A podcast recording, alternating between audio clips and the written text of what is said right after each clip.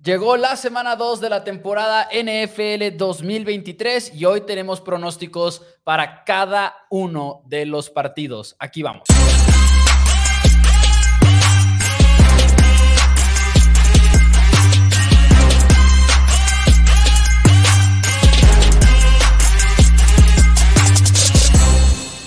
Hola a todos, bienvenidos a Four Downs NFL en español. Mi nombre es Mauricio Rodríguez, acompañado por mi hermano y coanfitrión Daniel Rodríguez, como todos los días a las 5 de la tarde. Y hoy jueves, pronósticos para la semana número 2. Hay Thursday Night Football el día de hoy, Vikings en contra de Águilas, ese lo vamos a dejar hasta el final, pero tenemos otros seis juegos de la semana, luego los pronósticos rápidos para llegar a cada uno de los juegos y ya lo saben, en esos juegos nos estacionamos un poquito más en los que son de la semana, los analizamos a fondo y también les pedimos sus pronósticos en los comentarios, así que les, les pedimos el favor de irnos comentando en el chat con quiénes se van cuando vayamos llegando a cada uno de estos partidos. Pero bueno, Dani, muy buenas tardes. ¿Cómo estás el día de hoy? Eh, muy contento, Maus. Estoy ya, ya arreglé mis este, problemas técnicos que estaba teniendo, que no sabía por qué no estaban sonando mis audífonos. No le había subido el volumen.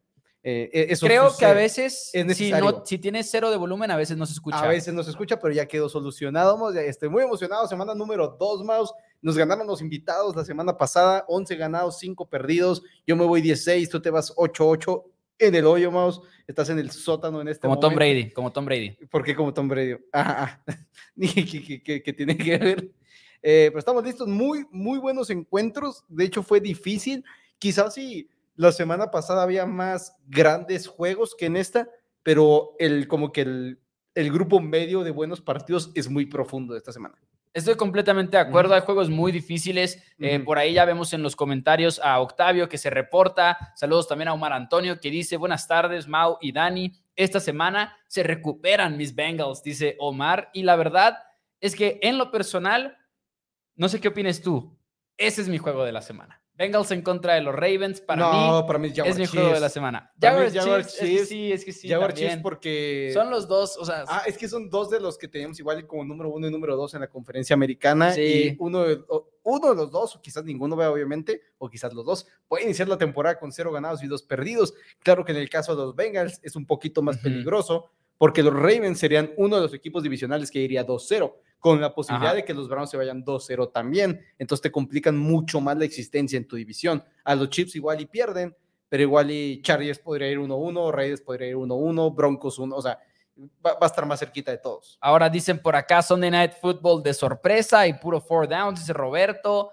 Eh, que ahí con, serían los Patriotas en contra de los Dolphins, a ver con quién te vas, Dani, porque en el mundo de las apuestas se considera un juego cerrado. Cerrado. Eder dice saludos, saludos también a Octavio que dice Bills. Así que, ¿qué les parece si ya no nos esperamos ni un segundo más y entramos con el primer juego de la semana? Seahawks en contra de los Lions. Por un lado, el equipo que está en boca de todos, tumbaron a los Chiefs de Kansas City. Dan Campbell, candidato al coach del año. Gran juego para Aiden Hutchinson. Y van contra un equipo de Seattle que sí, todo, todo, todo le salió mal en la semana número uno. Fueron en contra de los Rams, no pudieron hacer nada en contra de Los Ángeles porque eso es lo más decepcionante de Seattle. No es que hayan perdido, es que fue una victoria dominante la que tuvo Rams. Y Matthew Stafford no hubo cómo pararlo en tercer down llegan a este juego probablemente sin sus dos tackles titulares. Por lo menos uno fuera. Y quién está del otro lado, Aiden Hutchinson, que el jueves por la noche de la semana número uno se apoderó del partido, Dani, desde que inició. Se apoderó del partido y encontró una mejor línea ofensiva en los Kansas City Chiefs. De acuerdo a Pro Football Focus, 18 presiones generadas por los Lions, de acuerdo a otras estadísticas, son 17. Esas son de las que varían un poquito, pero al final de cuentas la presión estuvo ahí más. No solamente eso, sino que realmente no hubo mucha presión generada por parte de los Seattle Seahawks a los Rams, con una peor línea ofensiva que la que estarán enfrentando esta semana. Taylor Decker está tocado, debería jugar de todos modos, usted que juegue, pero igual es uno de los grandes este, preocupaciones en este momento si eres Seattle. Y Seahawks batalló mucho contra el receptor novato Nakua del equipo de los Rams. Y ahora tienes que enfrentarte a Monroe Brown.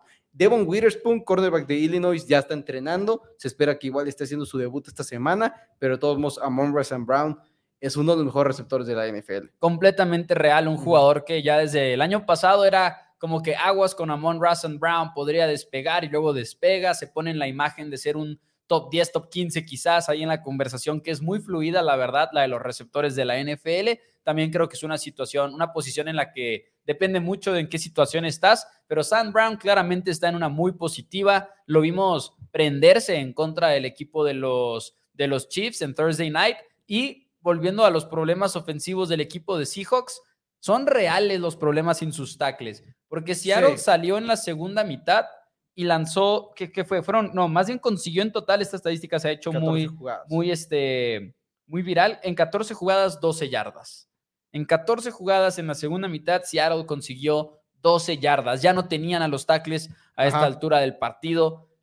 Lions es un mucho mejor equipo que los Rams y yo me pongo a pensar ahorita Seattle es como que o nos demuestras que lo de la semana número uno fue una anomalía o este juego se puede poner feo muy rápido porque con, con Lions sí se las compro mucho más que lo que vimos en contra de Chiefs es bastante real. Sí, que al mismo tiempo a mí lo que me preocupa es en contra de los Chiefs, vimos drops tras drops tras drops, entonces qué tan realmente es mejorada esa defensiva de lo que vimos la temporada pasada, porque si no es por los drops, si no es todo lo que estuvieron soltándole a Mahomes todo el día, tanto Sky Moore como Kadarius Stoney como los Core, todo el mundo estuvo soltando pases, igual estaríamos viendo un marcador mucho más abultado para el equipo de los Chiefs. Y al mismo tiempo Kansas City le anotó 14, de Detroit le anotó 14 puntos al equipo de los Chiefs porque hubo un pick six. Entonces también es como que, ok, los Lions se vieron muy bien, pero igual necesitamos ver un poquito más de respuestas en, otros, en otras áreas porque sí necesitamos ver más puntos y muchas veces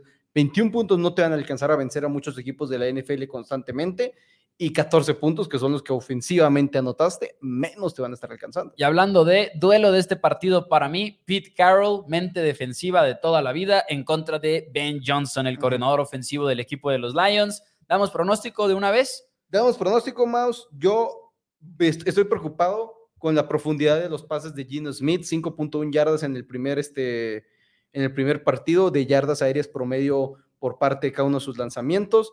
Esta semana, como tú dices, igual y el mayor problema que tuvieron en contra de los Rams es que aparte que no tenías tus tackles, tus titulares por el centro estaban enfrentando a Aaron Donald. Entonces, ahora no van a enfrentar a Aaron Donald, pero ahora el cazacabezas que va a estar atacando a sus tackles banca, al menos desde el tackle derecho, va a ser Aiden Hutchinson, quien puede terminar esta temporada dentro de la conversación con Miles Garrett, TJ Watt, Micah Parsons, dentro, con todos esos jugadores con los que puede terminar Aiden Hutchinson. Así que en este momento me tengo que inclinar por Detroit ganando el partido, poniéndose dos ganados y cero perdidos, y poniendo al equipo de los Seahawks, eh, uno de los, son los, tanto Seahawks como Lions fueron como que el equipo del pueblo el año pasado. Sí, Sí, sí, sí. Ahora se enfrentan. Pero Lions es más. Lions es más, Lions es más. Igual, igual les fue más como que eh, Russell Wilson pidió mucho, está jugando horrible, Gino Smith está jugando increíblemente bien. Entonces fue esa combinación.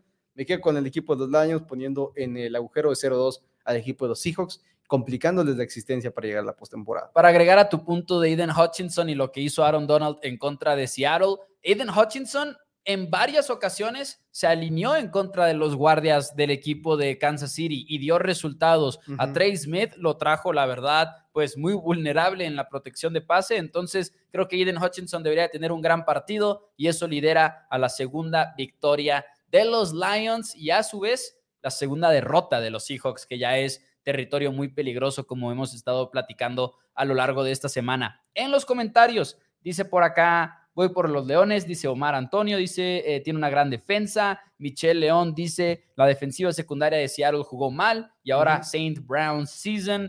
Octavio dice, Lions, pienso gana otra vez contra Seattle, va a seguir con problemas. Roberto Díaz dice Lions y fácil. Saludos a Charlie Ruiz, que también se reporta aquí en los comentarios. Pues ahí están, Lions en contra de Seattle. El tremendo Luis Peña, miembro del canal de YouTube, se va con los Lions y Luis Peña tiene, es el primero y tienes un trabajo muy complicado porque tienes que mantener la ventaja. Ya, ya te dieron la ventaja. tiene la presión Luis Peña. Al, final de cuentas, si uno de los dos tuviera la ventaja, pues es la presión tuya y vas a seguir siendo tú. es la semana dos, Dani. No estés intentando crear narrativas falsas. Eres como ESPN gringo, nada más creando narrativas. Yo, no, más digo más. Entonces, los tres nos vamos con los Lions de Detroit, lo cual nos pasa al siguiente partido de la semana, que es el que es para ti el partido de la semana, ahora sí que en general, los Baltimore Ravens en contra de los Cincinnati Bengals, Bengals buscando evitar un inicio con cero victorias y dos derrotas, y aparte de todo, evitar que su rival divisional, el que para la mayoría es el más pegado a ellos, inicie con 2 y 0, pero Baltimore afiera sus últimas este, campañas lleno de lesiones una vez más. Ya perdieron a J.K. Dobbins, Ronnie Stanley, el tackle izquierdo, está tocado. Tienen jugadores tocados en la secundaria. Por todos lados empiezan a caer y apenas va una semana. Así es, una tradición, pero aquí el tema también es que del otro lado hay una lesión bastante significativa también, ¿no? Y es la de Joe Burrow, coreback del equipo de los Bengals, porque ves ese partido otra vez en contra de Cleveland y afectó. Este no fue el mismo caso que Joe Burrow el año pasado saliendo con una semana número uno en la que fue y lanzó cinco intercepciones en contra de los Steelers. Esta vez fue diferente. Esta vez fue gran defensiva la de Cleveland, presionándolo y Joe Burrow sin poder hacer lo que normalmente hace, que es manejar la bolsa de protección, extender jugadas, encontrar receptores mientras rola, cosas por el estilo, porque Joe Burrow hace todo eso. Eh, quizás no es un Patrick Mahomes en ese sentido, pero sí es un jugador que ha llegado al nivel que ha llegado porque puede extender las jugadas y demás. Y eso me preocupa en este partido porque Joe Burrow versión semana 1 no gana este juego ni en sueños, pero el tema es no vamos a ver a Joe Burrow en la semana de semana 1, lo vamos a ver en semana 2 y cómo se va a ver esa versión de él, porque para ponerlo en perspectiva, Joe Burrow tuvo la calificación número 30 de Pro Football Focus en la semana pasada. entre los que jugaron. estuvo horrible. O sea, es, una de las peores actuaciones en años que le hemos visto a una ofensiva, la que tuvieron la semana pasada. A eso le sumas que Baltimore, por lo general, tiene buenos partidos defensivamente hablando en contra de Joe Burrow. Como que le tienen ahí una buena receta. Es un muy buen coordinador defensivo el que tiene Baltimore, Mike McDonald, sabe diseñar muy bien presiones y eso le funcionó a Cleveland a diferencia de lo normal para la vida de Joe Burrow. Si tú le mandas un blitz a Burrow, tienes que estar listo para pagar las consecuencias. La semana pasada Cleveland dijo, no nos importa, ahí va el blitz, ahí va el blitz, y haz algo, muévete Joe Burrow. Y no pudo hacerlo, es la verdad. No conectó además con sus receptores. La pregunta es, ¿qué tanto ha cambiado Joe Burrow de la semana 1 a la semana 2? Porque por lo general esta defensiva se te complica y necesita ser mejor en ese sentido. Que al mismo tiempo el equipo de los Bengals en general no se les complican los Ravens porque han ganado cuatro de los últimos cinco partidos en contra de Baltimore, el equipo de Cincinnati, pero al mismo tiempo igual y mejora Joe Burrow, pero estamos hablando de una defensiva que logró 30 presiones en contra de CJ Stroud de los este, Houston Texans la semana pasada, 30 presiones. Es una cantidad absurda cuando tomas en cuenta que hubo 44 pases de parte de CJ Stroud, donde le sumas igual y 5 sacks, estamos hablando que 30 y unas 50 jugadas donde hubo un dropback de parte de CJ Stroud, le estaban llegando. Eso es un poquito preocupante, pero sí las lesiones. Ahorita estamos hablando que Stanley y Andrews están en duda. Mark Andrews, que igual y la ofensiva. Tyler Linderbaum también. el centro. El centro. Entonces, si de repente ya no tienes a dos de tus este, cinco titulares en la línea ofensiva. Contra DJ Reader. Ajá, y aparte ver a quién igual y juegan, pero a qué nivel están jugando el partido. Eso es algo muy, muy importante. Estamos hablando de Marlon Humphrey y Marcus Williams probablemente están fuera del partido por lesiones. Este, se, se espera que estén fuera, todavía no 100% oficial, pero sí creo que eso te ayuda a que igual y va a haber más presión, pero al mismo tiempo mis receptores deben estar más abiertos. Va a ser difícil volver a tener un partido como el que vimos de Cincinnati la semana pasada. Personalmente, no lo veo pasar, no veo a Joe Borro completar 18% menos pases de los que estaba esperado que completaras algo absurdamente este, drástico lo que le sucedió. Fue un partido para 100% para el olvido, un jugador que no estuvo entrenando por la lesión que tenía. Obviamente tampoco jugó en pretemporada por la misma lesión que tenía sufrida en training camp. En este juego, Mounts, Cincinnati este, se recupera. Estoy de acuerdo en eso. Creo que se pone uno a uno en la temporada. Creo que va a ser un partido cerrado, va a ser un partido entretenido. Pero en el mejor momento de todos, creo que yo borro nos va a recordar porque yo borro. Así que en este momento voy a confiar en que no inicien 0-2 el año. Yo este pick lo voy a hacer un poquito a ciegas porque la verdad es que simple y sencillamente sí fue una aberración el juego de Joe Burrow. A mí lo que me preocupa es que quizás todavía no esté del todo sano en la semana número 2. La línea ofensiva de los Ravens ha sido muy lesionada y sí, pero creo que de todas maneras prefiero esta versión de la línea ofensiva de Ravens que la que tiene Bengals en este momento. Las tres peores actuaciones o tres de las cinco peores actuaciones de Joe Burrow en 2022 fueron en contra de la defensiva de Baltimore. Voy con la, entre comillas, sorpresa. Es un juego cerrado, pero voy con los Ravens ganando este juego de visita. simple y sencillamente empezando por el hecho de que Joe Burrow de plano me dejó un poquito preocupado como se vio en la semana número uno. No preocupado de quién es Joe Burrow como coreback, preocupado de si está bien o si no está bien de la pantorrilla. Quizás si este juego es en la semana número uno, me voy con los Bengals, pero oh, me preocupé un el poquito. reporte lesionados. Y, perdón, quería mencionar una cosa más que aquí tenía apuntado. En un juego tan cerrado, equipos especiales cuentan mucho y creo que Baltimore tiene los mejores equipos especiales. Ok, en este momento, tanto Marlin Humphrey como Linderbaum, Stanley y Marcus Williams, los cuatro no han practicado ni el miércoles ni han practicado el jueves, porque es una muy clara indicación que probablemente estén fuera para este domingo. Entonces es donde me preocupa la ofensiva también del equipo de los Baltimore Ravens. Sin duda alguna. Debutzote de la de Safe Flowers, por cierto, la semana pasada. El invitado más concuerda contigo, se va con los Baltimore Ravens, así que hasta este momento es el primer juego en donde hay un poquito de discrepancia. Le regalamos un favorito, me lleva. En el que sigue es, uno muy interesante. Déjame leer unos comentarios primero, nada más, para leer los pronósticos de cada uno. Bengals y Cerrado, dice Roberto. Octavio dice Baltimore va a ganar este partido. Saludos a Cuauhtémoc, que dice excelente programa. Muchísimas gracias. Ahora sí, Dani. Denle like al video. Trevor Lawrence contra Patrick Mahomes. Trevor Lawrence contra Patrick Mahomes. Se han enfrentado dos veces. Las dos veces, a sorpresa de nadie, ha ganado el equipo de los Kansas City Chiefs, incluyendo en playoffs la temporada pasada. Pero ¿quiénes son los Chiefs 2023? Ese juego, ese juego de los playoffs, a veces se nos olvida. Estaba empezando el cuarto cuarto del partido cuando iba 17-20.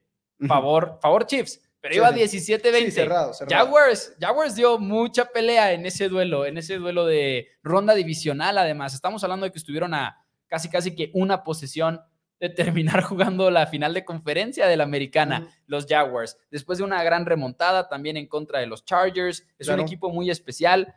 ¿Visualizas en algún momento a Chiefs 0-2? Fíjate sí lo Porque es una locura pensar en eso. igual y como que no esperabas que sucediera, pero estamos hablando de un equipo que en la semana número uno le permitieron 75% de pases completos a Jared Goff, que permitieron 110 yardas después de la recepción, 110 yardas. El equipo de los Jaguars tuvo tres receptores cerca de las 25 yardas, unos con más de 25 yardas después de la recepción, acumularon 100 yardas después de la recepción del equipo de los Jaguars. Es de esperarse cuando tienes a alguien como Calvin Ridley, que qué manera de iniciar su regreso a la NFL. Estamos hablando también de tener a Evan Engram, el ala cerrada, que está demostrando por qué merecía esa extensión de contrato que le dio al equipo de Jacksonville. Estamos hablando que todavía tienes a Christian Kirk, que no fue necesario en el partido en contra de los Indianapolis Colts para que los Jaguars llegaran a los 31 puntos. No lo estuvieron buscando mucho, estuvieron atacando con los otros receptores, entre ellos Say Jones. Travis Etienne hizo grandes cosas. Aquí el mayor cambio que vamos a tener es que quizás el mejor, o sea, digo, aparte el mejor jugador en todos los Chiefs es Patrick Mahomes, quizás el segundo mejor es Travis Kelsey, quizás el tercero mejor es Chris Young. Entonces vas a agregar seguramente a tu número 2 y a tu número 3 hasta qué nivel eso es interesante. Chris Jones está 100% sano. Chris Jones nomás estuvo fuera por pleito contractual con el equipo, este, que terminó perdiéndolo, terminó perdiendo su, bronca de contrato, porque sí, es. le aumentaron su sueldo, pero todos perdió 3 millones de dólares y qué es lo que va a poder recuperar. Simplemente le dieron incentivos para perdonarle las multas, pero no, está, no es que esté ganando. Pero qué bueno que va a estar en el campo. Qué bueno que va a estar. Chris Jones, uno de los mejores defensivos en la liga. Y pésimo error de parte de los Chiefs de no estarle pagando a Chris Jones. Horrible decisión. Pero bueno, eh, Travis Kelsey es la duda de qué tan sano va a estar, pero Travis Kelsey si está respetablemente sano, va a cambiar esta ofensiva. Y creo el hecho de que estuviera tan cerca de jugar en el kickoff te indica que, este, porque aparte es importante eso, ellos jugaron el jueves. Entonces, no solamente es de domingo a domingo, sino que son tres días extras de recuperación, tres días extras de descanso y al mismo tiempo, tres días más para que Andy Reid prepare este partido. Sí, y obviamente se ha hablado mucho del tema de los receptores. Kadarius Stoney suelta varios balones importantes. Sky Moore tampoco tiene su mejor juego. Probablemente Noah Gray fue de los que mejores se vio en ese juego, pero no creo que vayamos a volver lo mismo. No creo que vayamos a volver a ver a Kadarius Stoney soltar tantos balones en un juego tan importante. Lo mismo con Sky Moore. Chiefs por lo general encuentra la manera de hacerle la vida muy fácil a sus jugadores y eso incluye a cada uno de los receptores. Entonces, creo que sí hay algo ahí construido para que puedan mejorar. Lo que más me llama la atención de este partido es que qué tanto juega Chris Jones también en el sentido en el cual te acabas de reincorporar al equipo. Necesitas que juegue mucho, en mi opinión, Chris Jones en este partido. No tengo duda de que vaya a estar en forma en lo más mínimo eh, y creo que Chris Jones va a estar cerca de ese 100% una vez que juegue. Está en el reporte de lesionados, limitado y demás, pero es más como que este proceso de estar encendiendo un poquito al jugador y aclimatándolo a lo que se está haciendo en defensiva, pero creo que su regreso te abre más la puerta para hacer presión con cuatro hombres, que Chiefs por lo general no quiere hacer eso, Chiefs por lo general quiere presionar con blitzes, cargas adicionales y demás, pero que puedas presionarle a los Jaguars con cuatro hombres es enorme, dado que Trevor Lawrence es muy bueno en contra del blitz. Es muy, muy bueno. Te castiga si le mandas presión adicional. Así que creo que el hecho de que regrese Chris Jones es muy bueno. Hablando un poquito de Jaguars, mis respetos a cómo se vio la ofensiva y esa química inmediata que tuvo Calvin Ridley con Trevor Lawrence, porque se ve como si ya se conocieran desde hace rato. Y está en ritmo como si hubiera estado jugando en la NFL, lo cual es difícil de que suceda. Estamos viendo cómo Sean Watson todavía como que está sacudiendo ese óxido y estar tanto tiempo fuera del emparrillado es algo que te puede afectar de, gran manera. Ahora, el equipo de los Jaguars Mouse tuvo 17 presiones en, en, la primera semana de la temporada regular en contra de los Indianapolis Colts, que es una buena defensiva, una buena línea ofensiva de los Indianapolis Colts. Igual de los Chiefs debería ser mejor, pero igual de todas están como que ahí aclimatando en esa nueva, nueva química que vas a tener con dos, dos este, tackles ofensivos nuevos en Donovan Smith y Taylor. En este momento también me preocupa un poquito en cuestión de, de los Chiefs. Sin lugar a dudas que si Kelsey juega, o sea, ¿qué, ¿qué, receptor va a dar el paso? ¿Y qué, qué, qué decisiones traen de si vamos a ver un poquito más de Justin Ross en el campo? si vamos a ver un poquito más de Rachid Rice en el campo del novato, si vamos a ver que Kadar Stone está un poquito más en la banca, porque al final de cuentas igual te tienes que ganar el estar de regreso en el emparrillado. Esa es una de las dudas. Lo que sí... Yo creo que vamos a ver un poquito más de lo que creemos a Tony. Estoy en desacuerdo con el comentario Omar Antonio Pérez que dice que los equipos ya encontraron cómo frenar a los Chiefs y es mantener a Patrick Mahomes en la banca que alguien nos avise porque promediaron 30 puntos por partido en el 2022. Sí, no, no, no es la manera, aparte. o sea, obviamente entre menos tiempo tengas al coreback rival, si es, o, sea, o a la ofensiva rival, si es una de las mejores ofensivas en el campo y entre menos posesiones les das, mejor.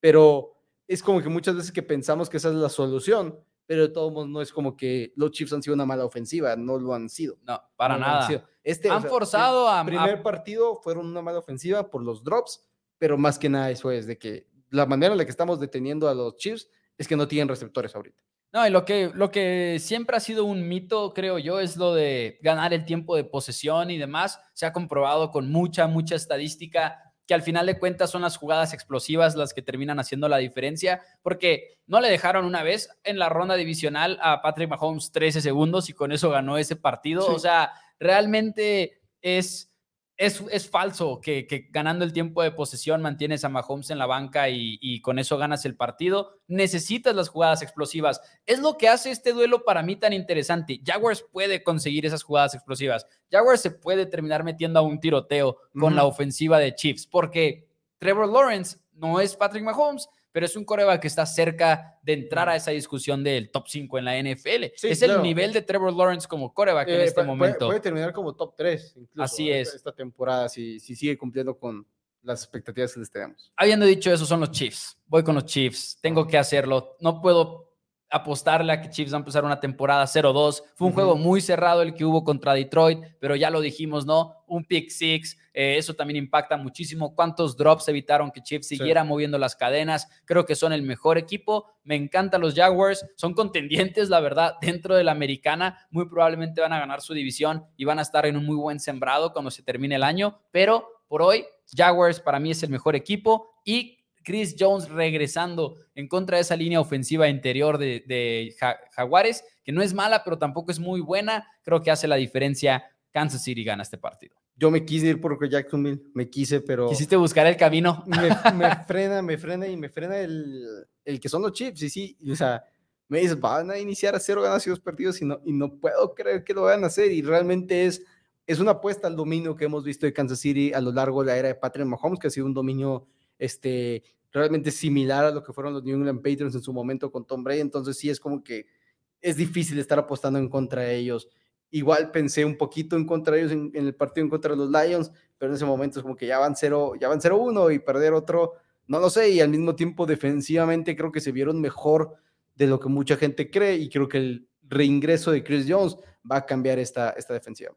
Hay varios comentarios, dice por acá, el corazón va con los Jacks, la cartera va con los Chiefs, dicen por acá. José Tapia Pérez dice, ni tan mal es Kansas City, ni tan bueno es Jaguares. Va a estar interesante y veremos si completa la línea defensiva. Los Chiefs son lo que todos creemos que son. Luis Gomar dice, llevan descubriéndolo desde su segunda temporada como titular, el caso de cómo frenarlo.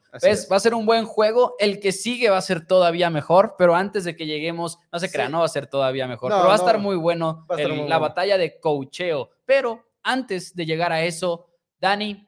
Sí, más porque hoy hay apuestas. Hoy, hoy hay apuestas, sí es, y es que nos pregunta también, por ejemplo, Oscar de la Higuera, que Leones por cuántos puntos, iba a decir Leones, es que está ahí, me confundí. Y ustedes ven en pantalla, están los handicaps que están en los partidos, pero nuestros pronósticos ustedes saben que son 100% en este video de quién va a ganar el encuentro. Pero para nuestros pronósticos de apuestas premium que tenemos en mi pick pronósticos, pueden ustedes mandar un WhatsApp al 614-394-6721. Digan que van de parte de Four Downs y ahí les podemos dar quizás unos, unos cuantos regalos de quizás del fútbol americano colegial. Pero la temporada entera, nuestros pronósticos, mínimo 8 picks por semana de la NFL por dos mil pesos, incluye todos los playoffs, incluye hasta los picks del Super Bowl, donde tenemos múltiples selecciones. Dos mil pesos es a menos de 100 pesos por semana de acción, porque todavía nos quedan 21 semanas. Y si quieren probar con un poquito menos de riesgo, mil pesos, cuatro semanas de acción en la NFL, Mouse. Y si quieren probar todavía con un poquito menos de riesgo, ir aprendiendo que show, con un WhatsApp ahí los, pueden, los podemos agregar a una lista de picks gratuitos donde todos los días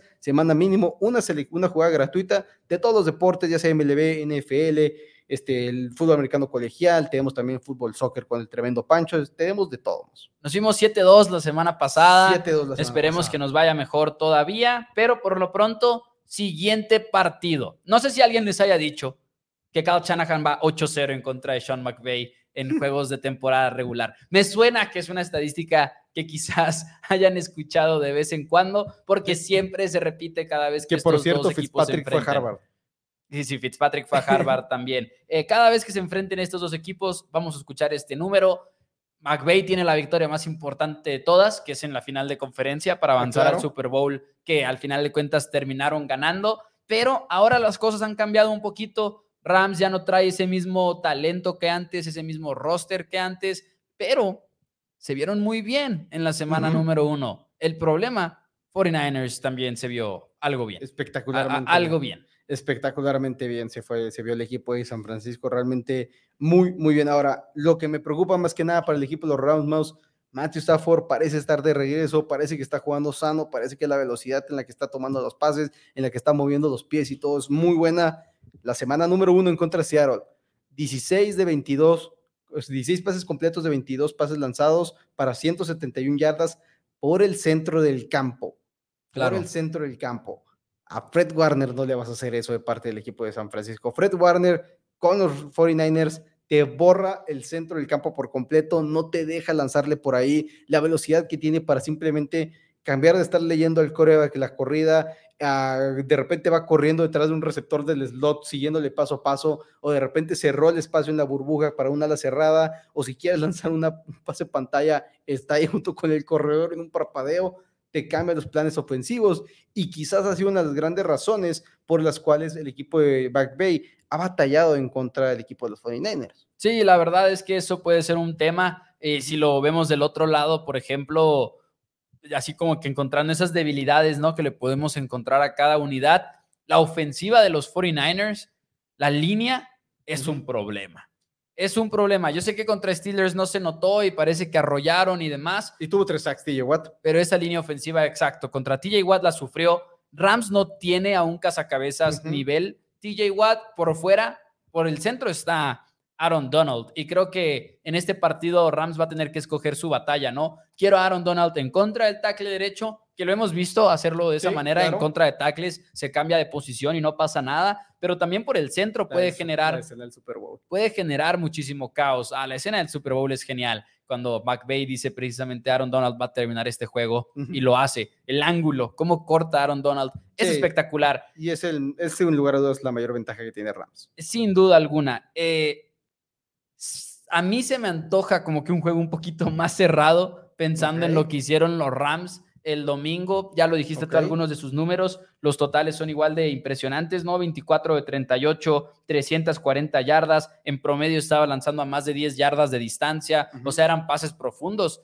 los que estaba haciendo eh, Matthew Stafford. Dos receptores de más de 100 yardas, Tutu Adwell y Nakua, que se ha vuelto muy famoso en el fantasy, sobre todo si juegan fantasy. De seguro metieron un waiver por él. Pero la línea ofensiva de Rams contra la línea defensiva de 49ers también me preocupa mucho, porque yo he sido muy defensor de Los Ángeles este año, pero la verdad es que no veo a Rams frenando a la línea defensiva de 49ers, que sigue siendo muy buena. Y creo que lo único que podría salvar a los Rams de esta ocasión es un plan ofensivo maestro de Sean McVay, que sí todavía creo que es capaz de, sacar alguno de esos, incluso en contra de los Niners, a pesar de que en la temporada regular por lo general ha perdido. No, y no solamente ha perdido, sino que eh, desde el 2020, Maus, en ningún juego ha anotado más de 20 puntos el equipo de los Rams. Estamos hablando de la ofensiva de los Rams, la ofensiva de Ofensiva nada más, claro. o sea, no, o sea, me, refiero al equipo, pues, o sea, ofensivamente los Rams son las mejores ofensivas de parte de Sean McVay, ni siquiera en el año donde ganaron el Super Bowl lograron superar la barrera de 20 puntos. Entonces, a mí sí me preocupa mucho en este momento y yo personalmente que creo en que los Rams van a ser mejores de los que igual de los tenemos puestos, creo que se las ven en muy serias complicaciones en este partido. Creo sinceramente que la manera en la cual los 49ers les han planeado los juegos y al mismo tiempo creo que Kyle Shanahan puede trabajar alrededor de Aaron Donald, así como lo pudo hacer hasta dentro comillas alrededor de TJ Watt. Al final de cuentas, Sí, TJ igual los destrozó, pero al mismo tiempo pudieron trabajar. Y estamos hablando de un equipo, aquí tengo la estadística, 14 targets para Brandon Ayuk y Divo Samuel, con 13 recepciones y más de 180 yardas. Y dos touchdowns de, de parte de Divo Samuel, digo, perdón, de parte de Brandon Ayuk. Creo que los 49ers ganan y creo sinceramente que nos vamos a quedar más claros de por qué tenemos a San Francisco donde los teníamos en los pronósticos de nivel en la conferencia y por qué los Rams los teníamos fuera de playoffs. Ah, no, claro, claro, eso, estoy de acuerdo, voy me, con me refiero que es una victoria de San Francisco dominante. que va a ser clara. O sea, tú dices un 37 igual que el que tuvieron la semana pasada. No, sé si así, no sé si así. Y cuestión del handicap, pues incluso está ahí con 8 puntos, ya estás jugando al backdoor cover. Claro, claro. yo, yo... Creo, creo, que controle el partido, controle el partido 100% del tiempo. Yo creo que 49ers, en eso estoy de acuerdo. Creo que el marcador simplemente puede llegar a verse un poquito más cerrado de lo que en realidad va a ser, pero sí creo que 49ers es el equipo superior en todos los sentidos. No creo que va a haber un punto en el cual digamos Aguas, Rams igual y lo gana el partido. eso sí, no creo que exista, pero creo que, como lo dices, menos 8 son muchos puntos. Igual y Rams puede llegar ahí a, acercarse en el marcador, sobre todo al final. Entregas de balón y demás también podrían llegar a ser un factor. Algo que no me gusta, Rams tiene una defensiva que ya no tiene las estrellas, pero yo he dicho que tienen muchos jugadores jóvenes que son buenos, o sea, son jugadores buenos en defensiva los que tienen Los Ángeles, pero en contra de una ofensiva que te mete tantas locuras como lo hace Shanahan, tanta confusión, tanto movimiento antes del snap, contra tantos jugadores jóvenes puede llegar a ser un problema y creo que también eso es gran factor de por qué me voy con los Rams el domingo los puedes confundir muchísimo. Los puedes confundir y de repente ya no, no sabes qué están haciendo. Un duelo de talento al final de cuentas. Los dos vamos con Niners. ¿Con quién va el invitado? El invitado también con los Niners, nomás por último, igual y también una de las grandes debilidades que tiene la secundaria del equipo, la, defensiva de los, de los este, 49ers son sus cornerbacks y al mismo tiempo no es como que la mejor fortaleza los receptores. Aunque vengan de un buen partido, no es la mejor fortaleza que tiene el equipo de los Rams sin Cooper Cup. Siguiente partido es Sunday Night Football y es un equipo que le dio mucha pelea al campeón de la conferencia nacional, los Patriotas de Nueva Inglaterra, se fajaron en defensiva, son una de las mejores en la liga en este momento. Y del otro lado están Tua Tango Bailoa, los Miami Dolphins, que nadie los frenó el domingo pasado. La mayor cantidad de jugadas explosivas en toda la liga, con 17 de ellas. Tua Tango Bailoa estaba encontrando a Jalen Waddle, pero más que nada estaba encontrando a Tyreek Hill con más de 200 yardas. Mi única pregunta para este partido es, ¿puede verse mejor Patriotas que Chargers al nivel, defensivamente, al nivel de que le des una oportunidad a Mac Jones contra Tua Tango Bailoa y esta ofensiva que es una de las mejores en la liga? Y creo que inicia con las presiones, porque estamos hablando que los Patriotas se enfrentaron a lo que para la mayoría es la mejor línea ofensiva de la NFL y que lleva ya varios años haciéndolo en los Philadelphia Eagles 23 presiones le generaron a Jalen Hurts. Aparte, un correo que es muy movible, lo estuvieron presionando constantemente. Y eso es donde inicia el cómo frenar al equipo de los Miami Dolphins para los Patriotas. Porque sí, frenar a Tyreek Hill, no sé si hay un quarterback que pueda ponerse de alto por tú. No, lo único que puedes hacer para frenar a Tyreek Hill es como que el, te pego en la línea de golpeo, ayuda del safety, y incluso así es difícil frenar a Tyreek Hill. Incluso así es como que igual lo que estás intentando hacer es, pues te freno todo lo demás te, intento frenar todo lo demás, que es peligroso. Que también frena Jaden Waddle. Es lo bonito de la ofensiva de Miami. Igual es mucho más fácil de frenar, pero al mismo tiempo, igual Cristian González, cornerback novato de los Patriots, va a tener como trabajo frenar a uno de estos dos jugadores. Pero el otro ¿Solo? No, no, o sea, pregunto pensando en. No, no, pero al final de cuentas va a estar en, constantes jugadas en las cuales va a ser. No, no creo que vaya a haber un. Más en la personal. Ajá, o sea, no creo que vaya a haber un cornerback que esté personal en contra de ninguno de los dos y que esté viajando. Pero, como se llama, es probable. Ahora, igual y, y nos toca nuestros juegos donde nos saca a todos de onda Belichick y es Marcus Jones, el cornerback que está jugando constantemente. ¿Quién es el más rápido, crees Marcus Jones, que es el que regresa a las patadas también y que lo vimos incluso jugar ofensivo en el 2022.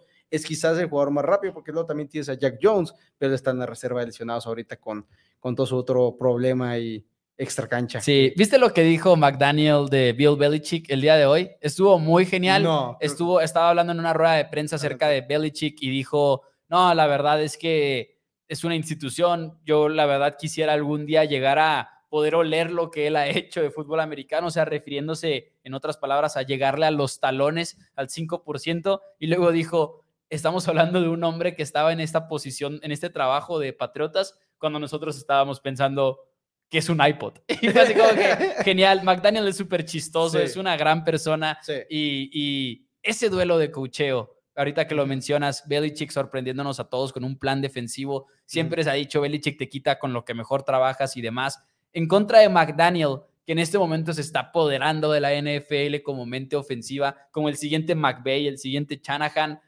Me muero de ganas de ver este, esta pelea. Y el mayor miedo que también tengo yo como este, aficionado a los Patriotas al final de cuentas es que en este momento más tenemos a cuatro titulares de la línea ofensiva lesionados.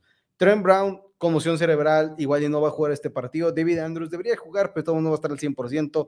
Un bueno y Cole Strange también están ahí fuera. Entonces, igual y a pesar de que jueguen tanto Cole Strange como Mike bueno, estás hablando que todo tu centro de la línea defensiva va a estar fuera del 100% y enfrentándose a Chris Wilkins, quien viene en un partido de tres presiones en contra de los Ángeles Chargers, que tres presiones para un tackle defensivo, especialmente del tamaño de, de cómo sabe Wilkins es una cantidad bastante respetable. Que de por sí no es muy buena la línea ofensiva de Pats, o sea, incluso con los titulares. Con los titulares creo que tiene más potencial. Pero no es, o sea, más bien lo que quiero decir, ajá, es una de las líneas ofensivas, yo creo, promedio en la liga, como, como promedio más o menos. Creo que está en el promedio. Eh, Calvin Anderson acaba de llegar, hace muy poco va a estar jugando. Tenemos un super chat de parte de Hans, dice, Mau, un gusto culposo me quitó Buffalo al lesionar a Aaron Rodgers por la que nos debe Rodgers a los vaqueros. Con esa defensa me hubiera gustado una marina a Rodgers, dice por acá Hans. Y sí, apesta. Eh, obviamente, por un lado dices, bueno, una victoria quizás un poquito más segura, entre comillas, para Cowboys y demás,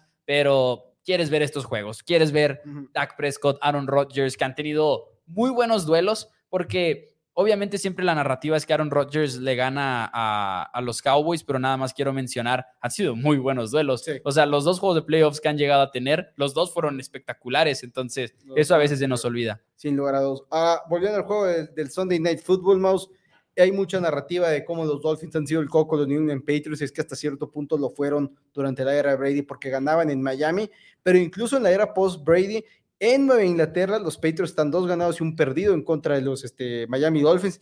Y la derrota, aquí voy a hacer mi humble brag, incluso estuve yo en el, en el, en el, juego, en físico. La viste mejor porque ahí estuviste. La vi mejor, pero fue un fumble en la última posición que les costó el partido a los Patriots. Bien podrían estar 3-0 en casa en contra de los Miami Dolphins, porque fue un fumble de, de Rahamadri Stevenson, me parece, en ese momento, en el primer inicio de la carrera de Mac Jones, que al final de cuentas fue un juego de pocos puntos, si no me equivoco, quedó 17 por 16, pero el partido estaba a no ese fumble de írselo ganado al equipo de los Patriots. Habiendo dicho esto, Maus, me voy con los Dolphins con asterisco.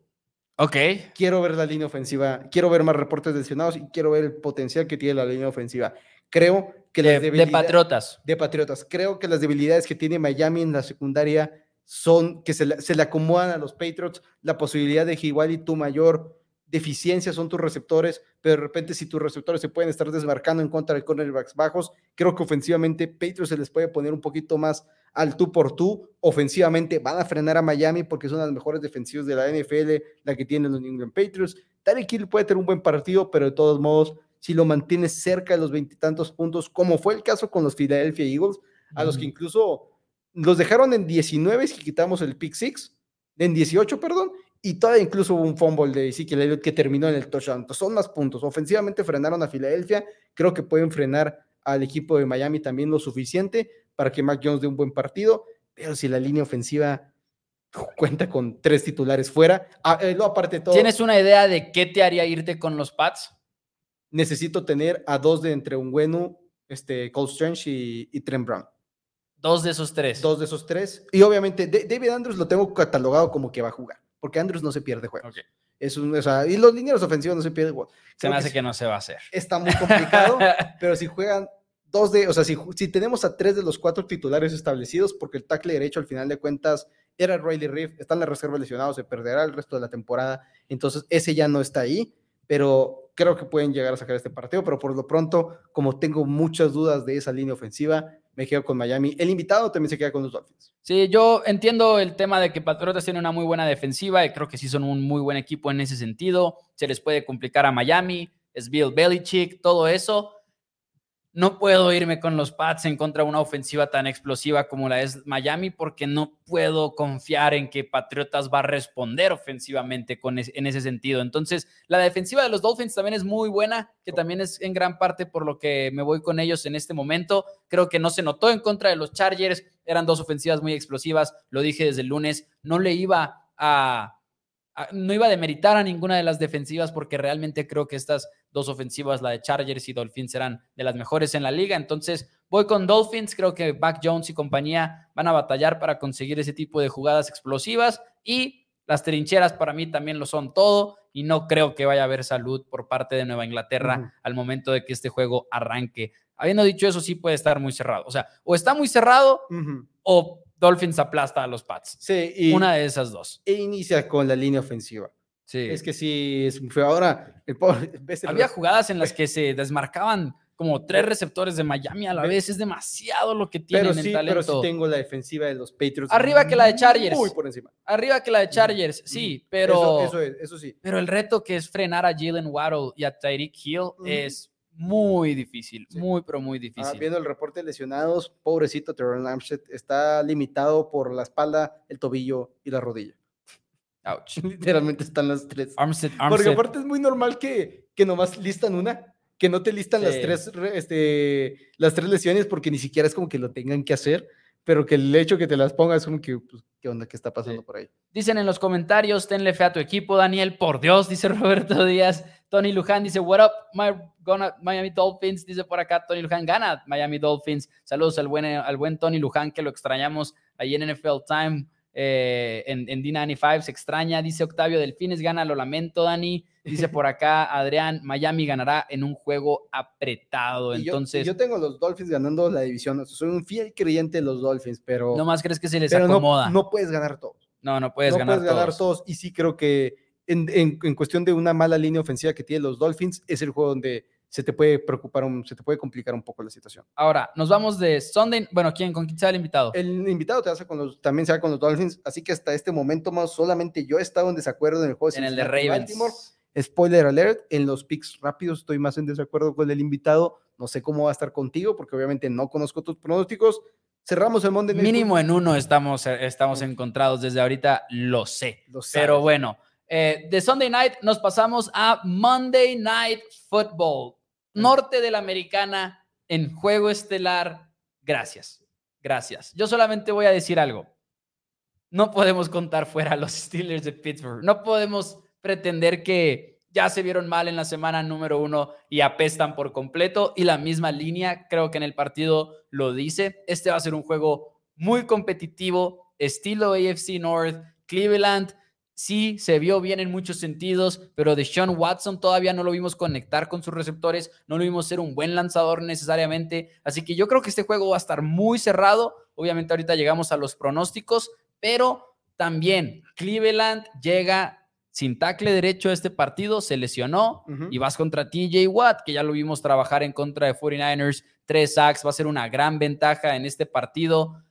La ofensiva, es el, mi punto es, estos dos equipos son de duelos relativamente defensivos y creo que duelos defensivos son duelos que siempre van a ser competitivos en el norte de la nación, de la americana. Y hasta cierto punto lo entiendo y entiendo esa situación. Me preocupan mucho los cornerbacks de Pittsburgh. Mucho. Me preocupaban a todos entrando la temporada. Cam Hayward, hablando de la defensiva, perdón, fuera. eso, Cam Hayward fuera múltiples semanas y vas a tener que frenar el ataque terrestre de Nick Chop y el equipo de los Cleveland Browns. La salida de Jay Conklin es una muy pesada, pero es una línea ofensiva que enteramente es una buena unidad. Entonces, incluso es un poquito más fácil de sobrepasarla Ahorita dije la estadística de Brandon Ayuki Divo Samuel, la cual originalmente la traigo escrita para este partido, porque es lo que me preocupa de Pittsburgh. Vas a tener que frenar a Mari Cooper y Elijah Moore, son dos muy buenos receptores y vas a tener los que frenar cuando te destrozaron Brandon Ayuki Divo Samuel. Entonces, es, preocupante para mí la defensiva de Pittsburgh, más con la salida de Cameron Hayward en contra de un equipo de los Browns que va a dominar las dos trincheras en, en este partido. Tiene la mejor línea ofensiva a pesar de la salida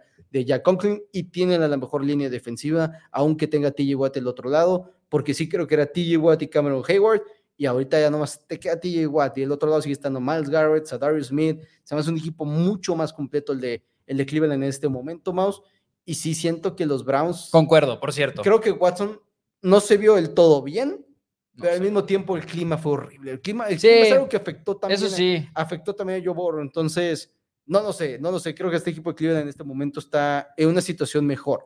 Y sí siento que las lesiones importantes del juego, ahorita son más, es más importante Hayward para el equipo de Steelers que Conklin para el equipo de los. Que dos tackles ofensivos de Browns. Que con... Porque tampoco, también del lado izquierdo va Dawan Jones siento que el centro de la línea ofensiva puede sostener. Eso, es lo difícil para mí. Yo siento que el centro de la línea puede, puede, sostener. Yo no, e, ese es mi problema con este partido. Creo que va a ser un juego muy feo en ese sentido. Dos tackles ofensivos le van a estar faltando al equipo de los Browns. Eh, Alex Highsmith es muy bueno. Alex Highsmith, mis respetos, la verdad, en ese sentido para el equipo de Browns. Al menos espera, ¿no? Lo de los dos tackles ofensivos de Cleveland. Eso a mí me preocupa. Conklin obviamente está, está fuera al 100%. Sí, reserva de lesionados. Jedrick Willis está entrenando y es lo que medio me... Te, da también confianza. Ajá, Jedrick Willis está entrenando y no lo sé, desde, desde el hecho que estés entrenando primer día, ¿Limitado? limitado, pero que, el que no estés fuera de entrenamientos habla muy bien de tus posibilidades a ganar, a jugar el partido. Ahora, mi pronóstico es Cleveland. No quiero que, oh. no, no me voy a ver con Steelers.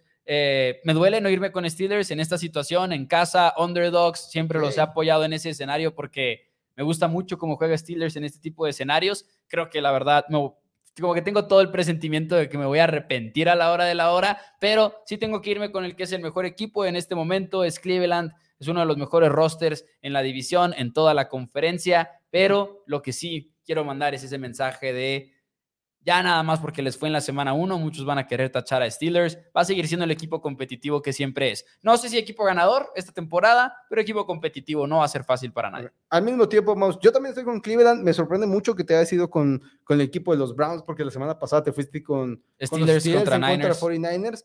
Sí, pero, me acordé, Matt Canada me demostró que no cambió nada en esa ofensiva y lo odio. Exacto, no ha cambiado nada. Y aparte de todo, ya no tienes a Deontay Johnson para este partido. De repente es George Pickens, es tu receptor y vas contra un grupo muy pesado de cornerbacks de parte de Cleveland.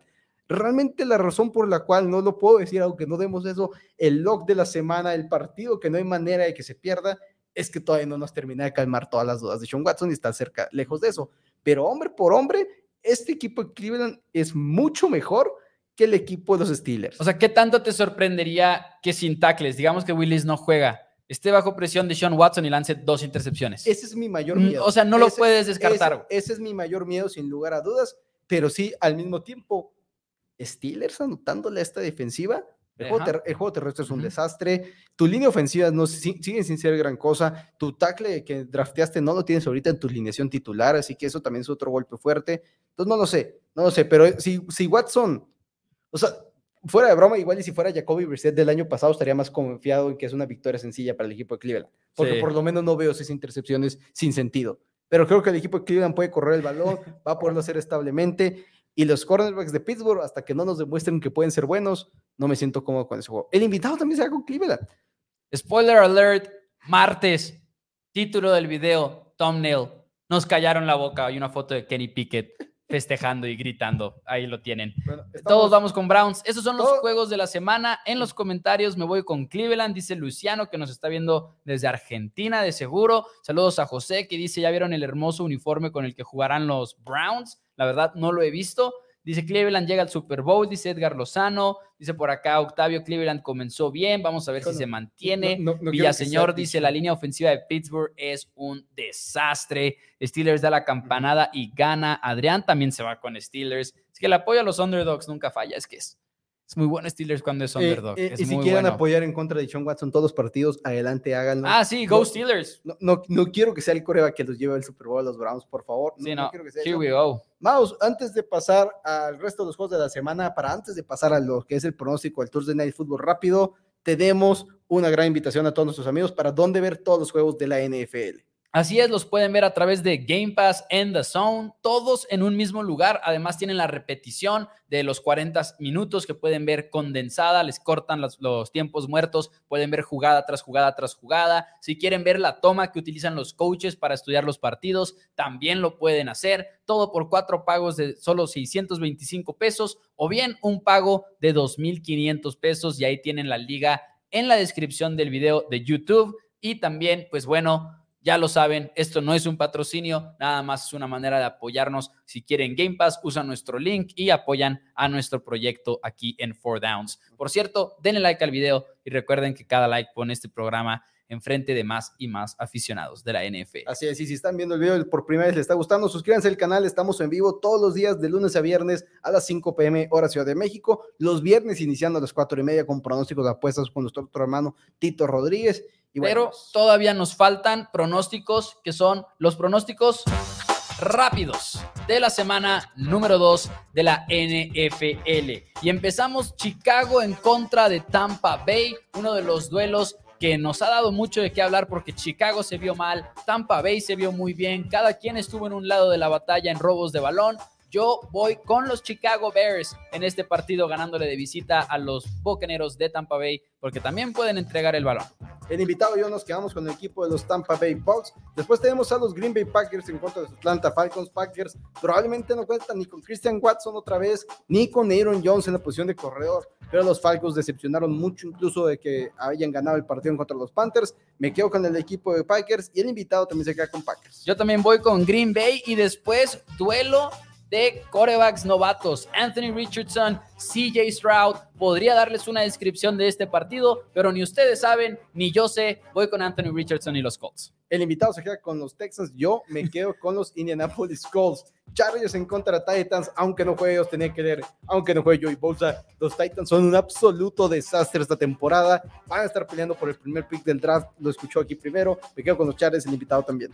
Chargers, cerrado, muy, muy cerrado. Raiders visitando a los Buffalo Bills. Se vieron horrible los Bills en Monday Night Football, pero siguen siendo el equipo superior en cuanto a talento. Josh Allen, Stephon Diggs deberían de sacudirse ese partido en contra de una defensiva de Raiders que no tiene tanto talento más allá de Max Crosby. La otra pregunta es, Buffalo, su presión al coreback la, la semana pasada, ¿fue real? Yo creo que sí, relativamente. Buffalo gana este partido en grande en contra de los Raiders. El invitado y yo nos quedamos con los Buffalo Bills. Giants en contra de Cardinals, lo hemos dicho esta semana, los Giants no son tan malos como parecieron que fueron en contra de los Dallas Cowboys y Cardinals no están ni de cerca de tener esa defensiva. Preocupante la lesión de Andrew Thomas, pero todo me quedo con New York Giants para ganar el partido y el invitado también. Voy con los Giants, muy cerrado. Otro partido, Jets en contra de los Dallas Cowboys. ¿Cómo nos hubiera gustado que Aaron Rodgers estuviera en este partido? Lamentablemente no lo está. Y sí, la defensiva de Jets es muy, muy buena